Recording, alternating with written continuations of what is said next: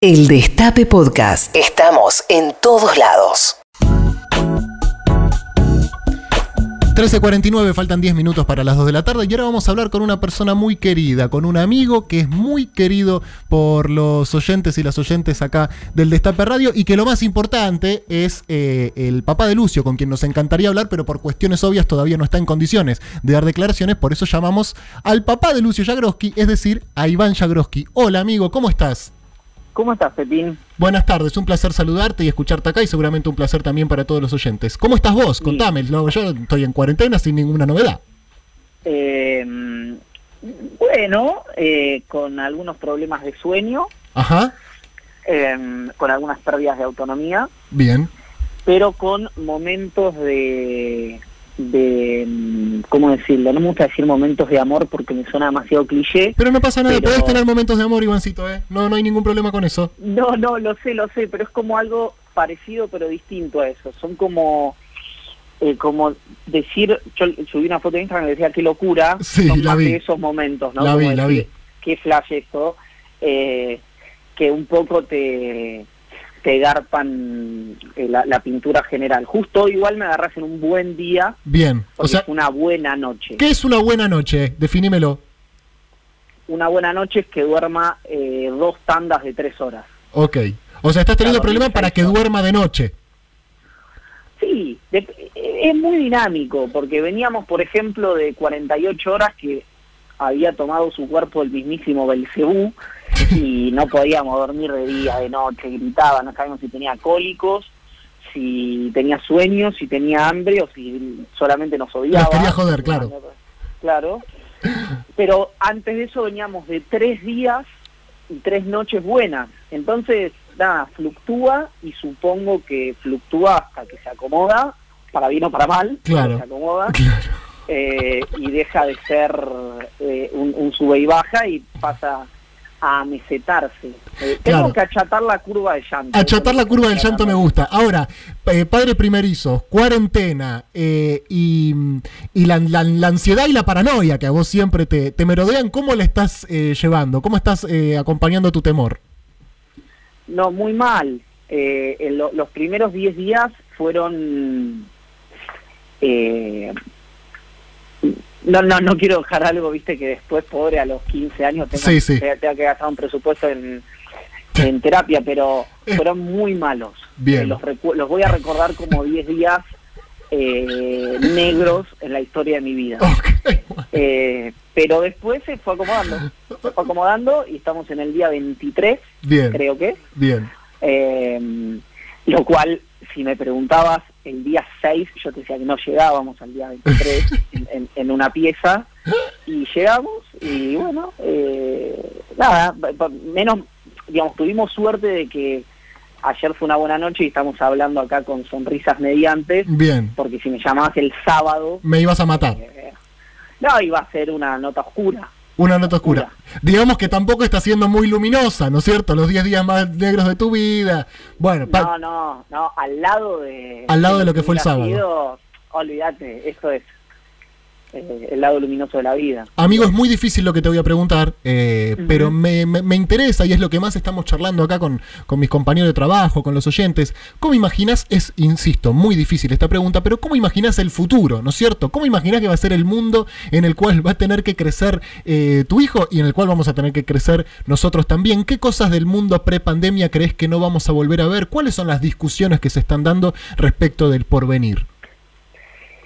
Bueno, a- me, me- me subo, digamos, a eso que decías recién, que es muy difícil, y yo reniego, digo, yo no tengo certezas ni siquiera sobre el presente, menos las voy a tener sobre el futuro, pero sí aproximaciones a discusiones, como bien decías vos, que se están dando, eh, y que, nada, son sentidos en disputa, digamos, puede... eh, te voy a decir lo que me decía un profesor mío del secundario cuando estábamos haciendo mucho bochinche, golpeó la mesa y dijo, se callan o siguen hablando. Sí, Con lo cual, sí. eh, las opciones están todas sobre la mesa. Y mm, lo que sí veo eh, muy claramente es una, eh, como, no sé si decir exteriorización o, o- que se puso sobre la mesa de manera muy transparente cuestiones que a lo mejor nosotros venimos conversando hace muchos años, pero que para un sector amplio de la sociedad eran medio invisibles. Eh, o invisibles por, por decisión o invisibles por la propia dinámica de la vida cotidiana o de varios, etcétera. Estoy hablando de eh, profundas desigualdades a nivel mm. local y a nivel global. Em, por eso, eh, cada vez que, eh, que pasan situaciones de esta naturaleza, se empiezan a rediscutir cosas. Por, a, qué me refiero? no sé, cuando se habla, por ejemplo, de que los Roca en Bérgamo quisieron, continuaron motorizando, digamos, o, abriendo una planta fabril que tenían. Y los Roca de Techín, decís vos. Exacto. Sí. Eh, que son de Italia, digamos. Sí, sí, claro.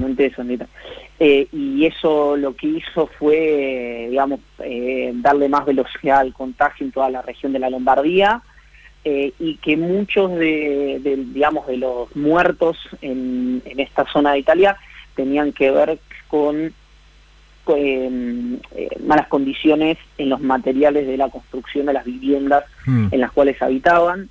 Eh, bueno, y, un montón de cuestiones más del orden de eh, la robustez de los sistemas de salud, donde, bueno, obviamente quien tiene guita va a, llegar a, a, tener su respirador y quien no, no, excepto, creo yo, en ese sentido, en países como la Argentina, en los cuales eh, por más de que algunos no lo terminen de comprender, esta pandemia es un gran igualador, porque por eso es que el sistema de salud público es uno, y si colapsa, el privado va a empezar a formar parte de, la, misma órbita.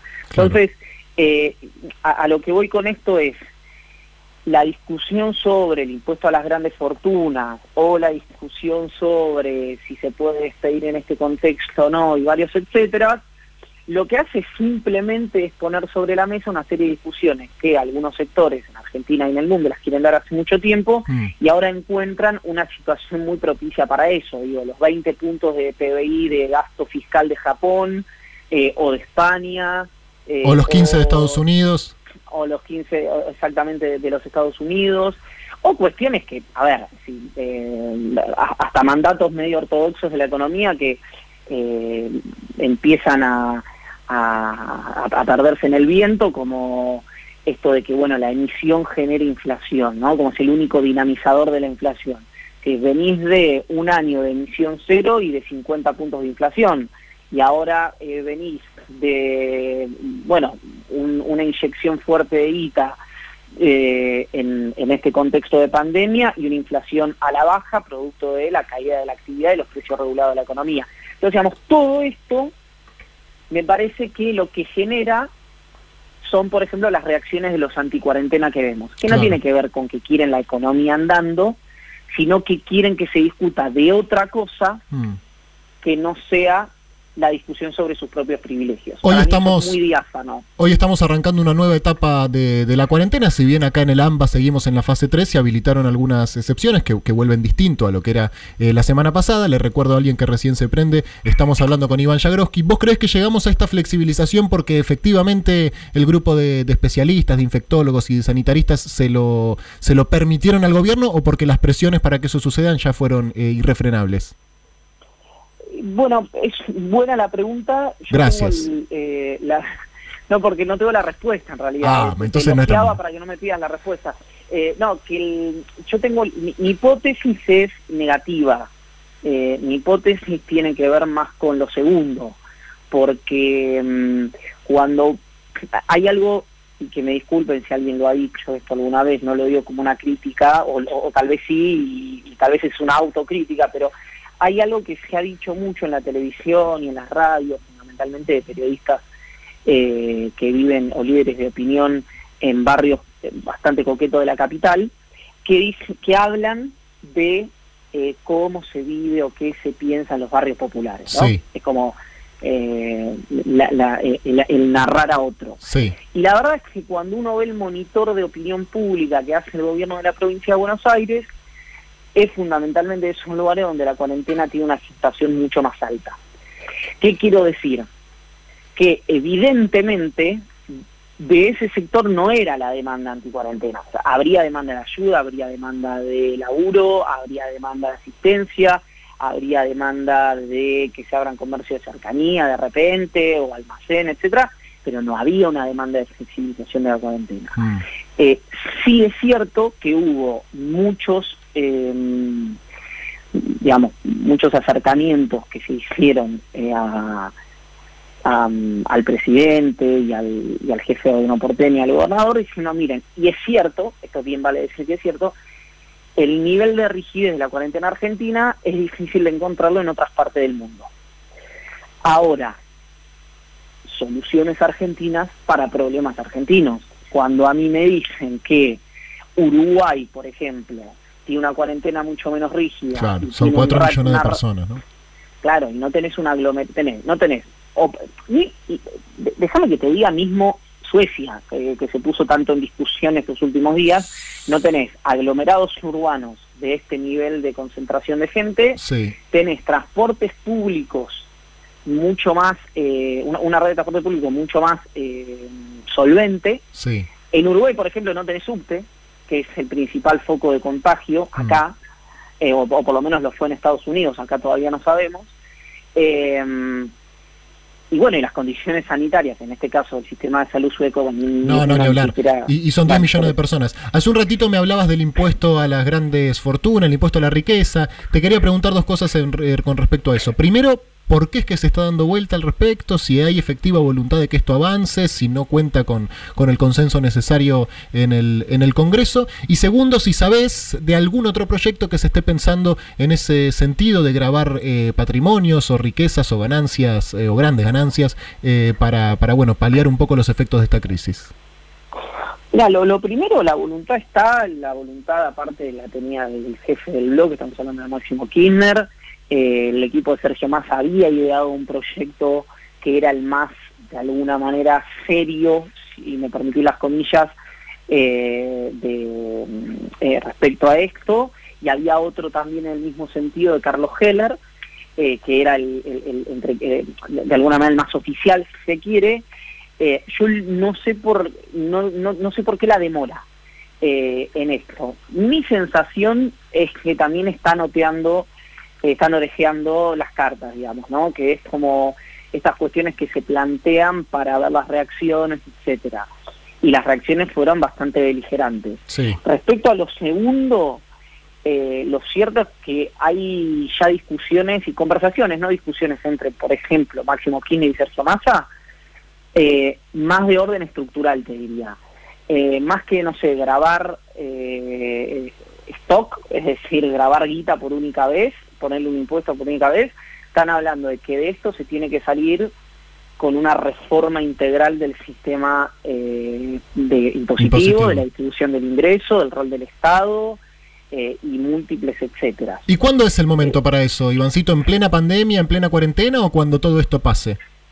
Bueno, ahí tenés escuelas. Yo soy de la escuela de que eh, a mayor ruido, eh, mayor, entre comillas, blindaje, eh, con lo cual este sería un momento bastante propicio para generar ese tipo de discusiones. Bien, además cuando Eso todo esto es. pase no sabemos cuándo es, ¿no? No, y, y cuando todo esto pase, la gente que fue siempre muy insolidaria, que siempre fue muy egoísta, no va a tener el miedo que tiene hoy, o el temor que tiene hoy, o el respeto que le tiene hoy a, a lo público, a la cosa pública, y probablemente vuelva a sus arrestos de, de individualismo. Mm. Eh, hablo de, de un sector de la sociedad, hablo del empresariado, de la clase política, etcétera.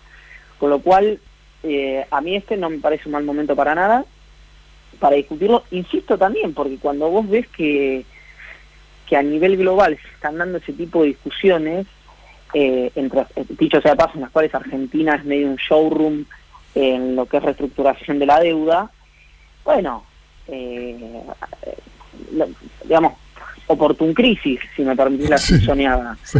Eh, hay, hay muchas dificultades, pero de esas dificultades, en general, eh, los, la- las figuras que gobiernan suelen salir para adelante. Claro, del laberinto se sale No. por arriba. Exacto. Te quiero hacer las últimas dos cortitas. Primero, ¿cómo andas en Ital? Eh, bien, muy bien, por suerte, muy contentos con el, con nada, volcado, como ya sabes, a los productos más de newsletter y, y contentos con eso, contentos de, de poder tomarnos una pausa para pensar un poco. El martes sale el tuyo, ¿verdad?